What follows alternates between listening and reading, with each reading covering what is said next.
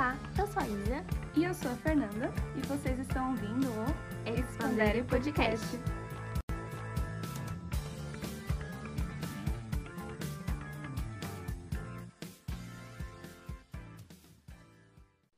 Olá, olá, meu povo!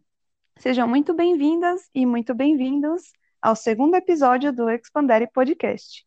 E continuando aí nossa temporada de Naruto, escolhemos um segundo personagem para estar tá aqui com, comentando com vocês e, enfim, fazendo uma discussão bacana. E hoje vamos falar de uma personagem feminina que é um grande divisor de águas aí na saga. Muitos odeiam, muitos a amam. Mas nesse podcast a gente tem uma fã número um dessa personagem, não é mesmo? E, e hoje vamos falar então da Sakura Haruno. Bom, acho que vocês desconfiaram, não é mesmo? Mas a grande fã da Sakura aqui sou eu. Ai, gente, gosto muito da personagem. E a gente resolveu fazer esse episódio utilizando ela como tema, mas também analisando e debatendo sobre outras coisas que a gente analisou, enfim, coisas que são muito importantes. Então, durante a obra a gente consegue ver algumas informações do passado da personagem, da trajetória dela, até a gente conhecê-la como a maior ninja médica de Konoha. E, enfim, a gente vê que na infância ela sofreu um pouco de bullying, se afastava um pouco das pessoas, era muito insegura, mas, enfim, ela conheceu uma amiga, trabalhou um pouco esse aspecto nela e foi se desenvolvendo. Até chegar na Sakura que a gente conhece no Naruto clássico, que, enfim, tentava conquistar a pessoa amada, desprezava, de certa forma, o Naruto por não concordar com as opiniões e com as ações dele, até conhecê-lo melhor e conhecer a trajetória dele, ver como ele era como pessoa, mas de perto, né? E mudar essa opinião dela e depois que acontece toda a história do Sasuke, que foi uma pessoa que ela nutriu sentimentos por muito tempo e ela viu de perto ele tendo o seu psicológico atacado diretamente pelo Orochimaru e viu ele mudando pouco a pouco os pensamentos e consequentemente indo embora da aldeia. Isso foi algo que afetou muito ela. E, consequentemente, quando ela vê que, por mais que o Naruto e os outros garotos tenham se dedicado, né, se esforçado para trazer ele de volta, não deu certo. E ela teve uma oportunidade de fazer isso, mas a única coisa que ela conseguiu fazer foi chorar e pedir para ele ficar. Ela ficou se sentindo muito culpada, né? Então, ela começou a trabalhar a sua força, seu intelecto, trabalhar suas habilidades ninja para que ela não precisasse mais ficar dependendo das pessoas e pedindo favor para as pessoas, e sim que ela conseguisse realizar as coisas que ela queria com suas próprias mãos. E ela conseguiu, né, meninas? Enfim, tipo, é, o que você falou, tal, do desenvolvimento tranquilo da Sakura, acho que a gente pode pegar até como parâmetro aí, no, o Cho de personagens assim que a gente vê na história que não sofreram grandes perdas e que tiveram um desenvolvimento saudável durante a infância. E são personagens que a gente percebe que eles não tinham essa sede de poder, essa sede de crescer é, como ninja, como, por exemplo, Naruto, Sasuke, como personagens que a gente via que tinha uma motivação é, independente se você acha bom ou ruim, tinha uma certa motivação a estar mais forte. Coisa que esses personagens não tinham. Então, aí no Choji, o Shikamaru eram personagens que a gente via que, tipo, sabe, tava lá comendo um churrasco, tava deitado bem nas nuvens, estava, sei lá, deixando o cabelo crescer pra paquerar o Sasuke. Umas coisas assim, mais geralzona, né? Não tava lá, tipo, nossa, eu vou treinar porque eu preciso matar um certo alguém e reconstruir meu clã. Ou tipo, nossa, eu quero que as pessoas me reconheçam. Não, eles estavam, tipo, de boaça, né? Porque eles eram pessoas que estavam assim, tipo, tinham, né? Eram medianos na academia, né? Não tinham problemas. Tinham. Estavam começando, né, o treinamento da família, como no caso do, do Inoshikacho, né? Do Shikamaru, da Ino e do Choji. Então, no caso da Sakura, como ela não tinha uma família que tinha jutsus e, enfim, passada de geração em geração, ela tava com o trio dela, tava com o time dela. É, o Kakashi mesmo cita no anime que ela tinha muita inteligência, que ela tinha uma aptidão para genjutsu, que ela controlava muito bem o mas a gente não vê ninguém, tipo, treinando ela, sabe? O Jiraiya simplesmente apareceu e falou, tipo, ah, beleza, eu vou treinar o Naruto, porque eu tenho aqui as minhas pendências com o pai dele, tipo, prometi pro pai dele, beleza, eu vou treinar ele. O Kakashi se identifica com a história do Sasuke, tipo, vá, vou treinar você. E a Sakura fica lá, tipo, Sakura Haruno. É isso. Nossa, você falando isso, eu lembrei, é, acho que logo na primeira temporada, quando eles vão naquela missão dos Abusa, e o Kakashi fala algo, ele pensa, né? Algo assim, ah, meninas nessa idade só pensam em garotos, tipo, ah, ela não vai querer treinar e tal. E, e dá essa, não dá essa moral para ela, né? Não, não se preocupa em dar essa moral para Sakura se desenvolver. Tanto que ela que vai procurar um treinamento depois solo, né? Porque o Sasuke vai embora, o Naruto vai treinar com Jiraiya e ela procura Tsunade, né? E e ela procura Tsunade no momento que ela percebe que precisa se fortalecer. Mas até falando assim de outros personagens, todas as personagens femininas ali no Naruto não tiveram é, essa história de. Enfim, o seu foco não era se fortalecer, né? Nem, nenhum foco ali das meninas era ficar forte para completar uma missão, enfim, no caso das meninas que mais aparecem. Né? Toda vez elas apareciam para falar do Sasuke, por exemplo, a Ino e a Sakura, né? Elas tinham uma treta por causa do Sasuke. A Hinata, o Naruto. E, enfim, as outras a gente não vê tanto, mas, por exemplo, a Temari, ela é um pouco apagada também, a Tentei também é um pouco apagada. E, e fica, tipo, essa questão de, pô, as personagens femininas, né, no, não são muito bem desenvolvidas na história por mais que elas tenham um potencial muito grande de ser ninjas fodas, né? É, a única que a gente consegue ver um desenvolvimento legal é a Tsunade.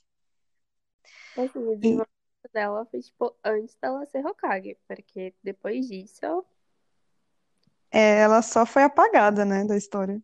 É aquela coisa, sabe? Você nunca tem uma proximidade com aquele personagem. A Sakura, por mais que ela fosse do grupinho principal, ela é a única desse grupinho, é, assim, tipo Kakashi, Sasuke e Naruto.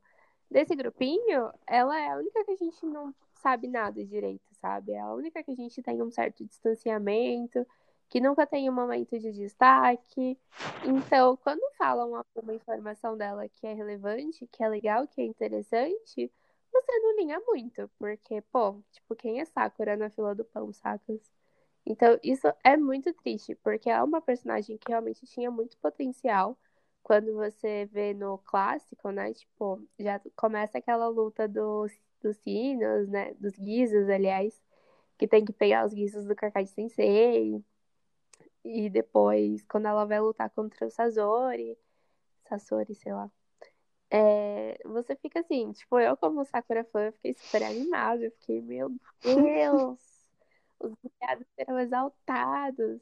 Mas aí, tipo, depois daquilo, sabe? Tipo, parece que os resto, o resto dos personagens desapareceram. Sim.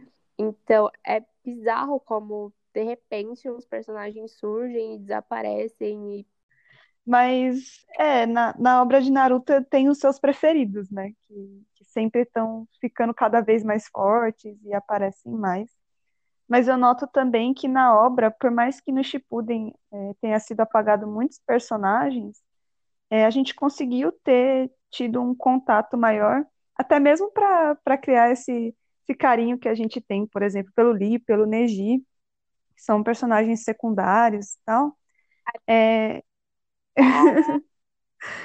Neji, não, Não, pelo amor de Deus, um minuto de silêncio aqui.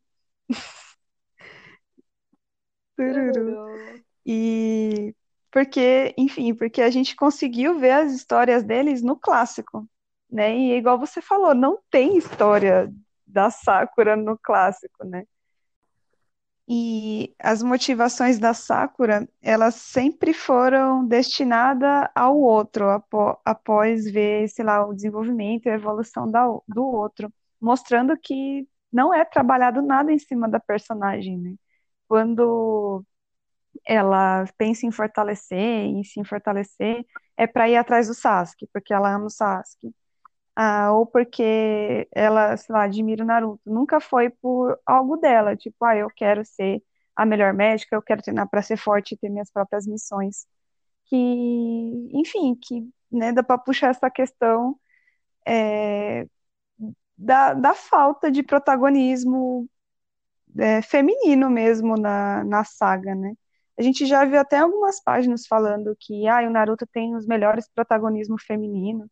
Mas será mesmo, pô? Porque é, conseguir resgatar assim as histórias do personagem. Por exemplo, esse próprio episódio. A gente veio para falar da, da Sakura, mas para expandir tudo que a gente acha da obra em si. E a gente percebe que a gente não ser aprofundado mais. Já no episódio do Gara, que foi o primeiro que a gente fez, a gente tinha conteúdo até demais. Tanto que a gente teve até que cortar um pouquinho, senão a gente ia ficar falando por horas, né? Para ver que a gente não tem nenhum conteúdo assim para poder aprofundar. E não é só dela, é tipo de qual. Não vai ter muita coisa para falar. E assim, tipo, Sakura, dos protagonistas, praticamente, a gente tá aqui, tipo, raspando o chão pra ter conteúdo pra falar dela. Sim, velho, porque, ai, gente, eu amo tanto ela. E, e falando ainda desse protagonismo, né, é engraçado que agora a gente está no Boruto, né, já passou os Naruto né, o clássico, e o que foi que aconteceu com essas é, ninjas fodas, né, o que que aconteceu com elas no Boruto? Todas viraram dona de casa. Exato. Tipo, é aquele clássico, a mulher, ela é feita pro cuidado, e, tipo, é isso, sabe? Caguei que você é irmã do Kazekage, caguei que você é top, eu caguei que você destrói com um leque uma floresta inteira. Tu vai ficar em casa cozinhando. É, mano, eu, olha, eu acho que eu sou muito inconformada da Temari ser dona de casa, porque não, não faz sentido, e o pior é que é engraçado, que a gente vai pesquisar coisa dos- do, Boruto e tal, e, e sempre tem essas questões da construção de casal, né? E aí eu lembro que eu li falando do, do Shikamaru e da Temari, e aí fala assim, ah, e o Shikamaru, ele é um braço direito do, do Hokage, que é o Naruto, não sei o quê, e a Temari faz um ótimo trabalho cuidando da casa e do seu filho. Eu fico uma... Tipo, Gente, a Rina coisa, cara. Tipo, a Sakura e a Tenten são as que mais diferem disso, mas assim, tipo, não muito, né? É, o problema não é a questão de ser dona de casa, enfim, é que não faz sentido nenhum. É, essas minas que eram ninja e, tipo, participou da guerra, tava com aquela sede de transformação, todas se tornarem dona de casa. Tipo, é, é muito incoerente, sabe?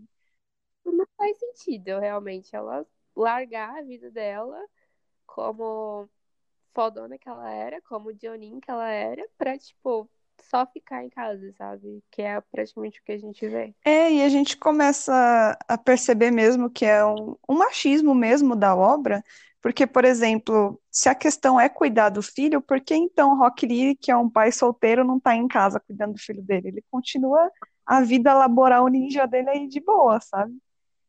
E, e enquanto as mulheres foram subalternas para cuidar do lar e os seus maridos estão aí cuidando do, de Konoha, sabe? Nossa, gente. E assim, tipo, a, o Choji, ele casou com a menina lá da vila da. Sei lá que vila que é, gente. Mas casou com a menina. E assim, ela nem aparece, sabe? Tipo, isso é muito bizarro. Porque no Naruto mesmo, tipo, daí ela apareceu, ela tinha uma personalidade forte, uma coisa tudo muito legal tal. Mas assim, tipo, a menina desapareceu no Boruto, sabe? A gente sabe que ela tem uma filha, a gente sabe que ela tá lá, que ela existe, mas, tipo, sabe, ninguém liga. E aí é bizarro que tem uma parte que a Chocho, né, que é a filha do Choji, ela vai treinar com o Choji, tipo assim, eles estão no episódio assim, tipo, refletindo sobre os jutsus passados de geração em geração, né? Então, Ino Chikacho, o Inojin, né, que é o filho da Ino, tem lá o jutsu de transferência de mente, daí o Shikamaru, né, ensina pro Shikadai o jutsu das sombras, e a Chocho é o que expande as partes do corpo, né? E aí, tipo assim, beleza, eles começam a refletir, tipo, sobre os jutsus da, da outra parte da família, né? E assim, beleza, aparece o Shikadai pensando, nossa, mas a minha mãe, ela usa vento, não sei o que, eu posso usar vento também. O Inojin, né, que o pai dele é o Sai, tenta desenhar e tal, fazer lá o jutsu do pai. E a Chocho, tipo, sabe, cadê a mãe dela? Tá em Nárnia, sabe? Tá no incrível mundo do Bob, porque, tipo, ela não aparece. E aí, tipo, sabe, a mulher era foda, o cara que era do trio dela lá virou o Hokage, sei lá da onde, de qual país que ele é. País é ótimo, né? De qual aldeia que ele é. E ela, assim, sumiu. Mano, eu ia falar um negócio esqueci, mas eu tô muito chocada com essa informação, eu não sabia. Eu vi numa pesquisa, né, que o Kishimoto, ele queria criar a Sakura como uma adolescente que a gente encontra por aí na sociedade e tal. Tanto que muitos comportamentos, muitos, muitas ações da Sakura a gente consegue nos enxergar, né? Então, assim, lá na Academia Ninja, né, que eles tinham mais ou menos 12, 13 anos, é a época que a gente também tá pensando, tá entrando na puberdade, tá, enfim, buscando outros relacionamentos, não só amizade e tal que estamos descobrindo o mundo, né? Então, a gente percebe algumas coisas assim, é quando a gente vê o passado da Sakura, né? Que ah, ela sofreu bullying, ela sofreu chacota por conta, enfim, do, do, da testa dela, de como ela era, teve que passar por esse processo de aceitação, de, enfim, superar essa, esse acontecimento na vida dela, coisa que, né, praticamente aconteceu com todo mundo, né? Quem nunca sofreu bullying, infelizmente. E só que assim, você tá numa série de ninjas em que todo mundo passou por uma situação muito complexa e que isso fez com que eles buscassem poder, isso fez com que eles se tornassem personagens muito cativantes Coisa que não acontece com a Sakura, por exemplo, porque você coloca ela uma menina é, comum, né, como ele pretendia, do lado de dois garotos que são assim prodígios, né, que são extremamente fortes, extremamente poderosos, cativantes e que movem a história inteira, né? Então, sabe, qualquer coisa que você pudesse colocar para ela que não tivesse altura, realmente não ia fazer com que ela aparecesse na história. E às vezes parecia também que, tipo, tava com a necessidade de colocar um personagem feminino, sabe? Porque a vilã, a Kaguya, né? Tipo, assim, aconteceu tudo muito do nada. A Kaguya em si, ela era uma personagem muito forte, isso é inegável. Ela tinha um poder tremendo mas foi um pouco mal trabalhada Uhum. em todo o contexto e mal explicada também, confesso, pelo menos pra mim. E aí a Sakura vai ajudar na luta, ela fica tipo, ai, agora eu não perco pra vocês, agora eu não fico atrás de vocês, isso pro Naruto e pro Sasuke, né? E assim, tipo, ela super ajudou na luta e não sei, sabe? Tipo, é, o crédito nunca vai pra ela, sabe? Isso é muito bizarro. Porque talvez ela não tenha nenhum poder especial, porque, né, o Naruto tem a Kurama, o Sasuke tem os Susanos e os Jutsus carambas, né? A Sakura, ela é soco. É, a Sakura ela tá lá pra curar, né? É, tipo, se ela não tá. E assim, mesmo curando, tipo, ela não recebe o crédito Aham. devido, Pô, né? se não fosse ela salvando Naruto durante o período todo de guerra, eu não teria história. E o Kankuro também, lá no início do Sim, anime, ela invocando a Katsuyo lá pra ajudar as pessoas, sabe? Tipo, zero crédito, mano, zero. Ela é muito poderosa, né? É- essa questão dela ter, conseguir acumular muito chakra, não, não faz sentido não, não desenvolver essa personagem. E você falando do trio, fazendo uma reflexão sobre o Orochimaru, Jiraiya e a Tsunade também, né? Quem foi Orochimaru e Jiraiya? Foram, tipo, os fodões. Ah, A Tsunade foi, mas depois ela foi apagada. Ah, pronto, Tsunade aí. E E assim, tipo, era bizarro como ela tinha uma fama meio bizarra, né?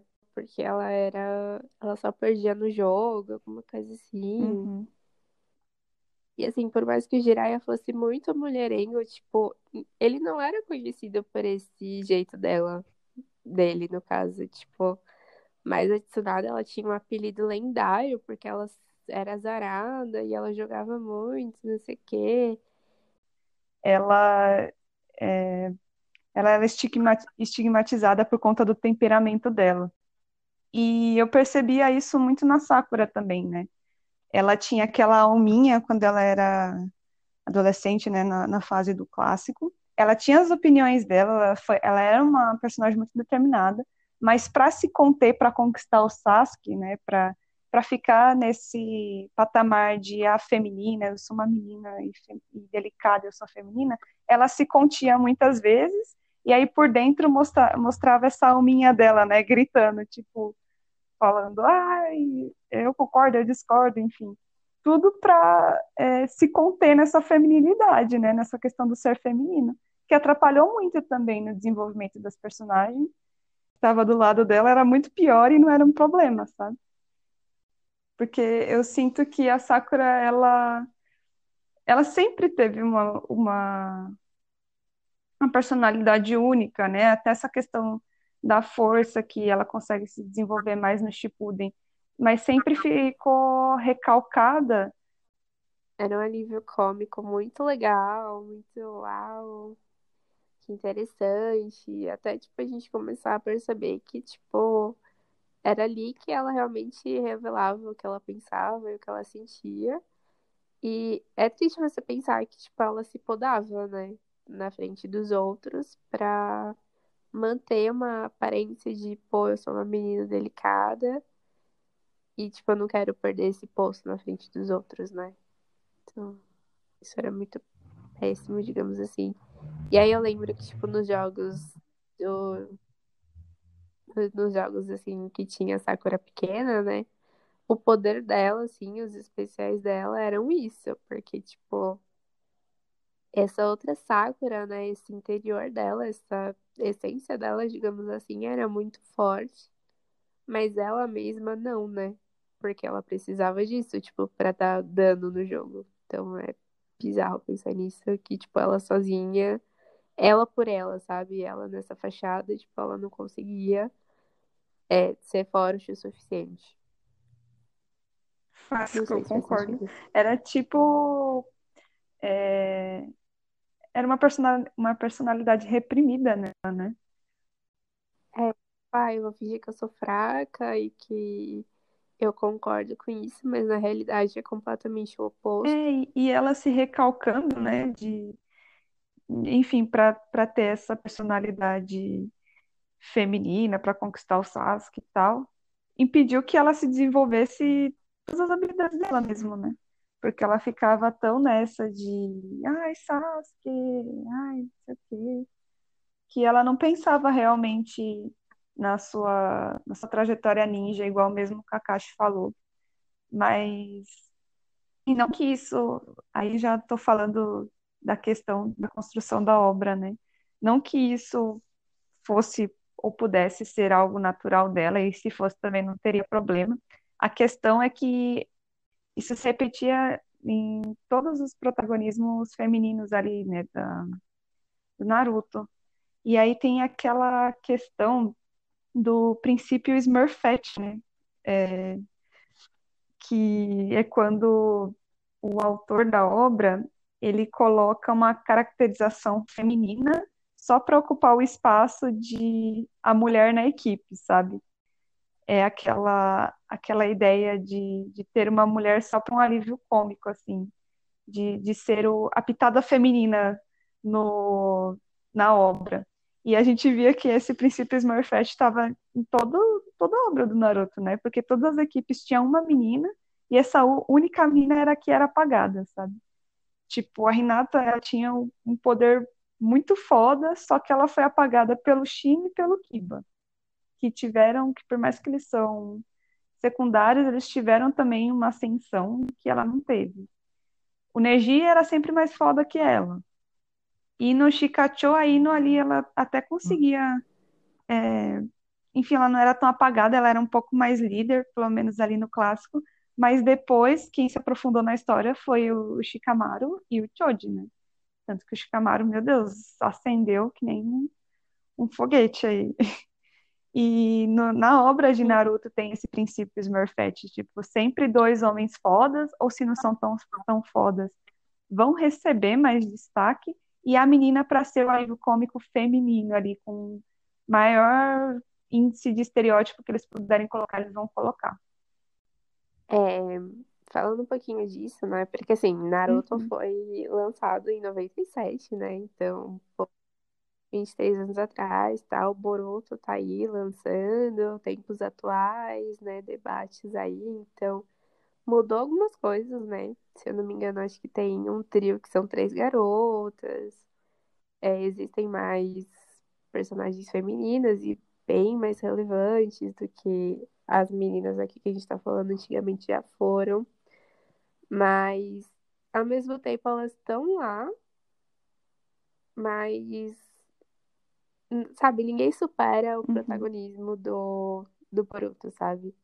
E aí tem a Sarada, né, a filha da Sakura, que ela tá lá, ela quer ser Hokage, o pai dela é o Sasuke, o pai dela é foda, e assim, ela é muito foda também, mas é sempre aquela coisa assim, sempre o personagem masculino tá se desenvolvendo muito mais, tá se mostrando muito mais. E beleza, né? O anime chama Boruto, o protagonista é ele, mas ela tá lá junto mas não tem o mesmo crescimento da mesma forma que a Sakura não teve. Tipo, tinham duas pessoas ali é, se dedicando muito e ela tava junto e muitas vezes ela conseguia fazer as coisas muito melhor do que eles.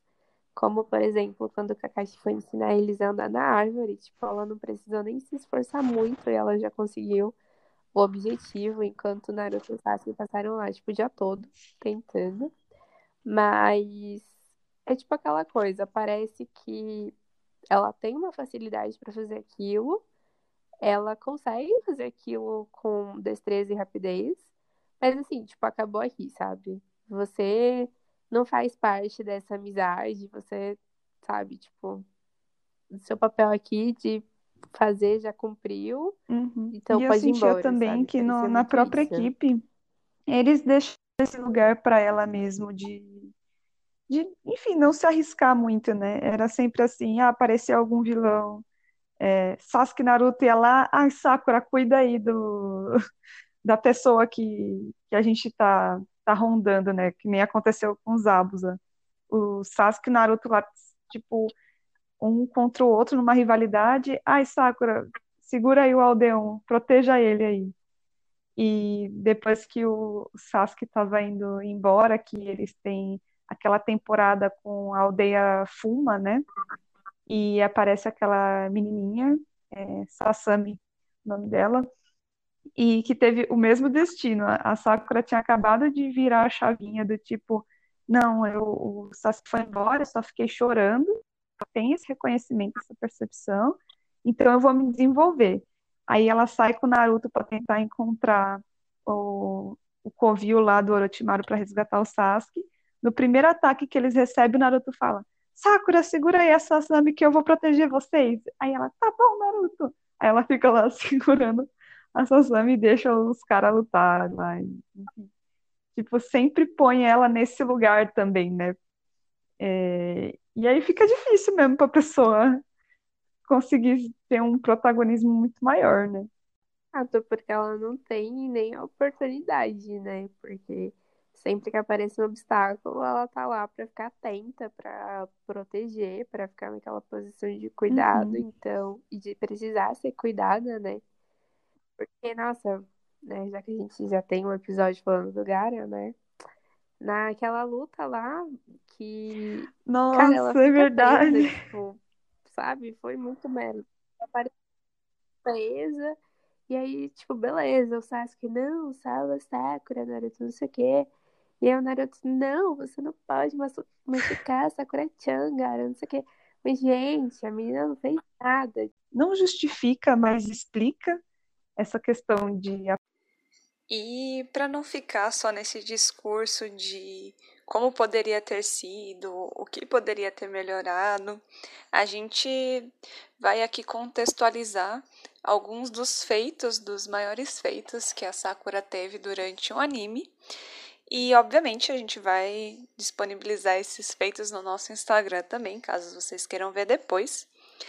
E bora lá então. Eu acredito que a primeira coisa que a gente falou aqui e que dá para pôr em bastante destaque é o Byakugou que a Sakura desenvolveu durante o treinamento com a Tsunade, né? O Byakugou é um Kinjutsu de ranking S, então basicamente ele é muito forte e ele é um jutsu proibido e, enfim, ele exige muito do, do seu usuário e, e ele é muito difícil de se conseguir realizar.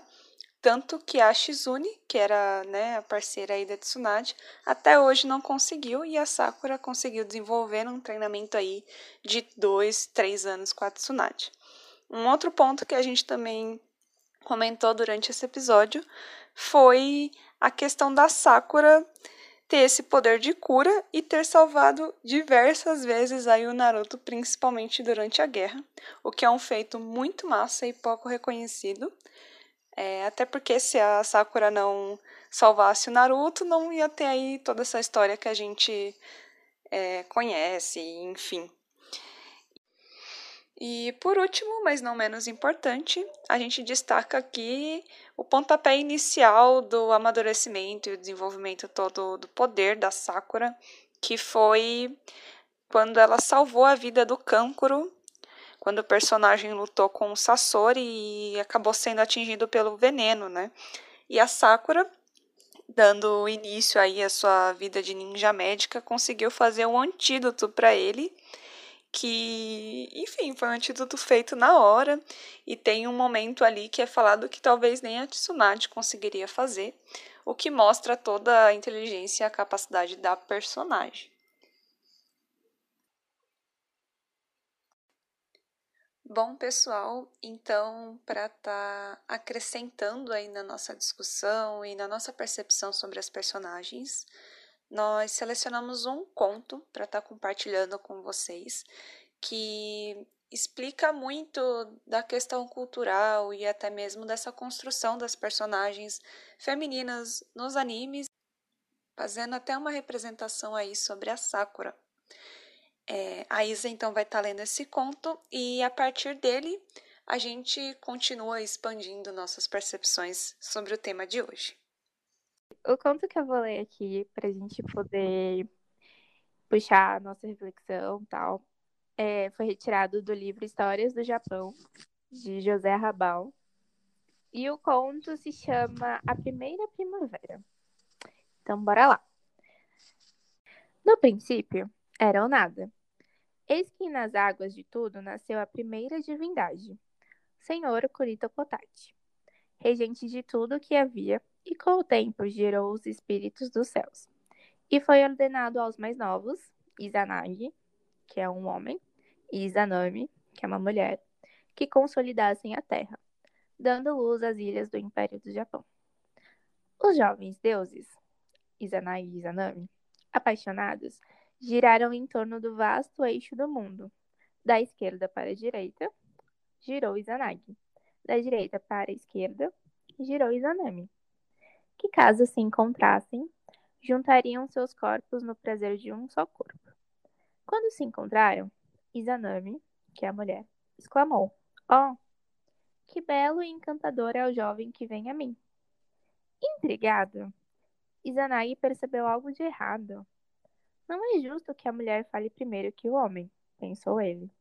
Mas seguiram o rumo e tiveram um filho, o repelente sanguessuga, que foi abandonado, e após isso eles tiveram outros filhos, todos eles perdidos. Com essa tristeza, o casal foi se entender com o Senhor dos Céus, que os diz: Isso só acontece quando, em vez do homem, a mulher fala primeiro. E de novo giraram os eixos do mundo. E deu tudo certo dessa vez. Porém, Izanami deu a luz ao espírito do fogo, que após o parto a queimou e a matou. Desolado, Izanagi foi ao reino das trevas à procura de sua amada. Ao chegar lá, pedindo para que sua amada volte, ela pede que o aguarde, que ela ia verificar se era possível e que nesse tempo ele não a procurasse e não a visse. Porém, ele não respeitou esse pedido e quando ele encontrou o corpo dela, ela estava em putrefação, sendo comida pelos vermes. Ele se assustou fazendo com que Izanami reagisse com ameaças. No desejo de escapar da perversa ameaça, Izanagi pôs a correr e, no mesmo instante, a Izanami gerou oito divindades para que capturassem sem piedade o seu ex-amado. Porém, após a grande fuga, Izanami ameaça Izanagi, que fecha com o rocher da passagem ao mundo das trevas. A partir desse conto a gente percebe que a mulher ela tinha uma posição mesmo de secundária, né? Que a gente vê, por exemplo, sei lá, no filme da Mulan, né, que é um filme asiático, que só quem ia pra guerra era homem. Nas histórias da Segunda Guerra também a gente percebe isso, tanto que foi a partir, né, da Segunda Guerra que morreram muitos homens, os homens ficaram ausentes, então foi aí que a mulher começou a ter um protagonismo maior na sociedade, uma inserção no mercado de trabalho. Então, foi a partir disso que a gente conseguiu chegar onde a gente está hoje, né?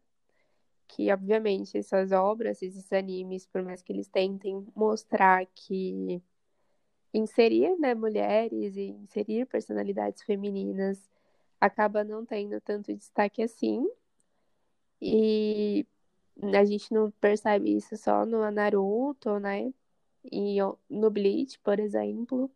E até na nomenclatura, né, dos animes, porque se você pegar esses animes de luta, de aventura, né, eles são intitulados, categorizados como animes shonen, que significa garoto em japonês, e animes de romance, animes que envolvem mais comédia romântica, digamos assim. Aí são animes shoujo, que significa garotas. Então, quando você pensa nessa classificação, você pensa no público-alvo também. Então, é algo para se refletir, né? Como que essas obras colocavam a mulher perante a animação inteira, perante a obra. E que infelizmente o caso da Sakura a gente vê em muitas outras obras que, sabe, estão rolando até atualmente, né? Como você tinha me mostrado lá do Boku no Hero. Falando assim, tipo, do One Piece, por exemplo, que tem personagens que são muito fortes, personagens que têm personalidades muito legais, como a Nami, a Robin, mas que elas estão lá, a grande parte, né, como mulheres bonitas, com um corpo completamente desproporcional, porque, né, o traço de One Piece é complicado nesse aspecto, e que sempre nas lutas, por mais que elas tenham muito protagonismo, a Robin principalmente, ela sempre se destaca muito nas lutas, elas sempre meio que acaba ficando tudo na mão dos personagens masculinos, né? Do, dos protagonistas. No Bleach, assim, tipo, eu fico possessa com a Orihime. Não sei se já assistiu Bleach, Miga. Ah, só até uma parte. A Orihime, sabe aquela ruiva? Sim. Ela tinha um poder de distorção de espaço-tempo. Então, assim, tipo, mano, era um negócio assim que dava pra ser muito bem explorado, que dava pra agregar muito na história, mas o único papel dela era esse, de ser sequestrada pro Ichigo ir lá e salvar ela e ficar putaço e despertar poderes novos. E, sabe, tipo assim, Uhum. esse era o papel dela, ficar lá chamando ele, igual a Hinata, ficar lá de lado, chamando a- o protagonista e, tipo, ficar atrás, sabe? Ficar secundária, é isso. É como a gente vê no conto mesmo, tipo, as coisas dão errado quando a mulher, ela toma as rédeas. Então, vamos deixar isso nas mãos do homem, e por mais que você seja forte, gata, segura aí, porque Uhum. você não é o Então, acabou. É, e outro ponto que é engraçado, porque isso não quer dizer que não tem protagonistas que sejam fortes em animes. Tem, mas é sempre uma pitada de, de estereótipo. E eu acho que o mais forte em, em questão de anime é a sexualização dos corpos, né? Que nem você falou de One Piece, é, as personagens são fortes, mas elas têm que estar ali para para agradar de alguma forma, né? Sendo, sei lá, super gostosas e tal como acontece muito também no Kuroko no Basket, que é um anime que eu tô assistindo agora também. E falando isso do Kuroko, eu lembro que eu tava reassistindo, né, quando a gente tava conversando e tal. E tem uma parte que eles falam, nossa, a técnica é tão bonita. Se ela usasse umas roupas melhores, e fora que assim, tipo, eles nunca imaginam que ela é a técnica, né? Ela é ajudante, ela é qualquer outra coisa menos a técnica, porque, pô, uma mulher técnica de um time de basquete, nunca do Brasil.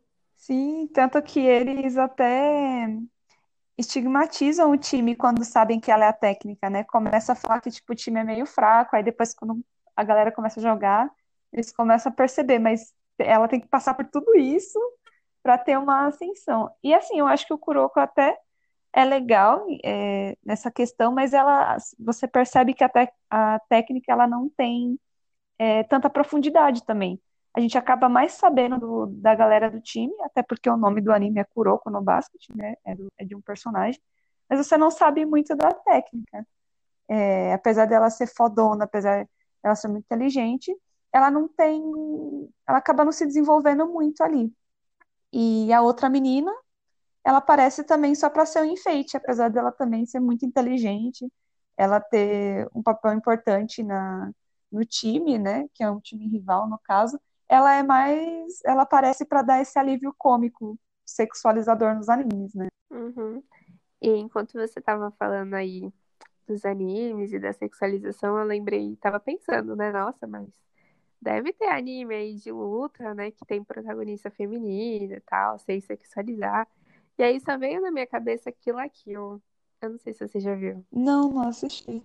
É um anime em que tem roupa alienígena e essas roupas dão poderes. E aí, quando elas meio que se transformam com a roupa, tipo assim, a roupa ela cobre a parte de baixo e o bico do peito, sabe? Ah, mano. E assim, tipo assim, eu lembro que no ensino médio lançou mais ou menos na época do Kuroko, né? Uhum. E assim, tipo, era uma febre, era muito bom tal, mas assim, tipo, cara, senso zero, né? Porque assim, tipo, não tinha homem que lutava com essas roupas, era só garota, sabe? É, eu acho muito bizarra essa concepção que traz, que é tipo assim, a mina vai lutar, ela tá mais exposta do que qualquer outra coisa. Não tem como ela se proteger desse jeito, velho. Eu lembro quando eu, eu comprei o meu PlayStation 2 há muitos anos atrás e tal. E aí eu comprei um jogo que chamava Aikido. Se eu não me engano, é um anime né? Mas na época eu não conhecia. E assim, tipo, a graça do jogo é um monte de menina da escola que elas se batem. Enfim, eu não sei a história do anime e tal. Mas elas se batem e no jogo, tipo, a graça era que a roupa delas rasgava, sabe? Mano. Elas ficavam, sabe, basicamente pelada, batendo nos outros. E por mais que você pense assim, em protagonismo de mulher em nessas histórias de aventuras, eu só consigo pensar, tipo, em Nuyasha, em Uhum. Madoka Mágica, em Sailor Moon. Aí são animes que são classificados como shoujo, né? Então, na Sailor Moon, ela ah, tem muita treta lá com o, o cara que ela gosta. Na Madoka, envolve muito aquela coisa sentimental entre amigas, entre. Então, e o Nuyasha também envolve bastante relação amorosa e tal. Então, tipo, parece que quando o foco da situação é amor, é relacionamento no geral, não só entre homem e mulher, é, é anime pra menina. Uhum. Reforça todos os estereótipos possíveis, né? E, Ah. isso, e só para reforçar, é, não é que a gente acha ruim ter animes assim, é que a, a problemática é, é sempre eles colocarem nessa caixinha que é para meninas e meninas só gostam disso, e não ter, e desse modo não tá tendo representações é, verdadeiras e até mesmo pluriversais, assim, do, de mulheres e meninas em animes, né? Então, fica aí mais uma crítica, porque esse assunto dá pra gente discutir muito, principalmente a gente que gosta de assistir anime, série, que a gente joga também, que, nossa, se for pra falar de jogo, então, meu Deus do céu. Sempre que leva história. A gente vai ter que fazer uma temporada só pra falar disso. E assim, por mais que a gente esteja fazendo essa reflexão é, e ponderando, né, pontuando as coisas que a gente percebe em muitos animes e tal, a gente citou aqui bastante anime antigo, né? É, animes que fazem 20 anos ou mais.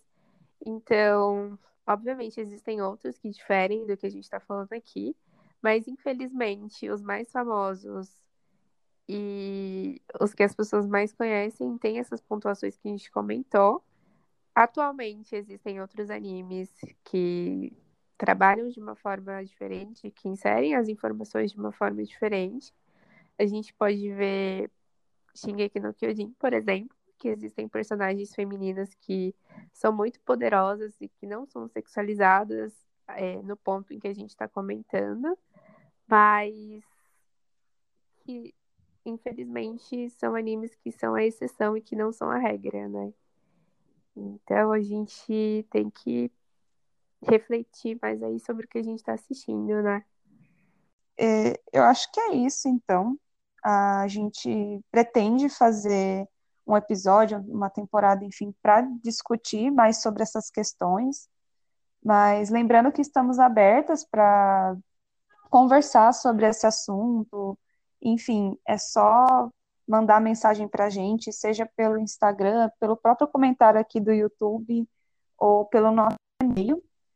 É, se vocês quiserem fazer alguma indicação, darem seus pontos e até mesmo um feedback, a gente vai estar aberta para isso. Mas por hoje eu acredito que, caraca, a gente teve uma conversa muito maneira, a partir do, do pensamento sobre a Sakura, não é mesmo? Mas ficamos por aqui, então. É isso, pessoal. Até o próximo episódio. Tchau, tchau. Tchau, tchau. A gente se vê na próxima semana. Hum.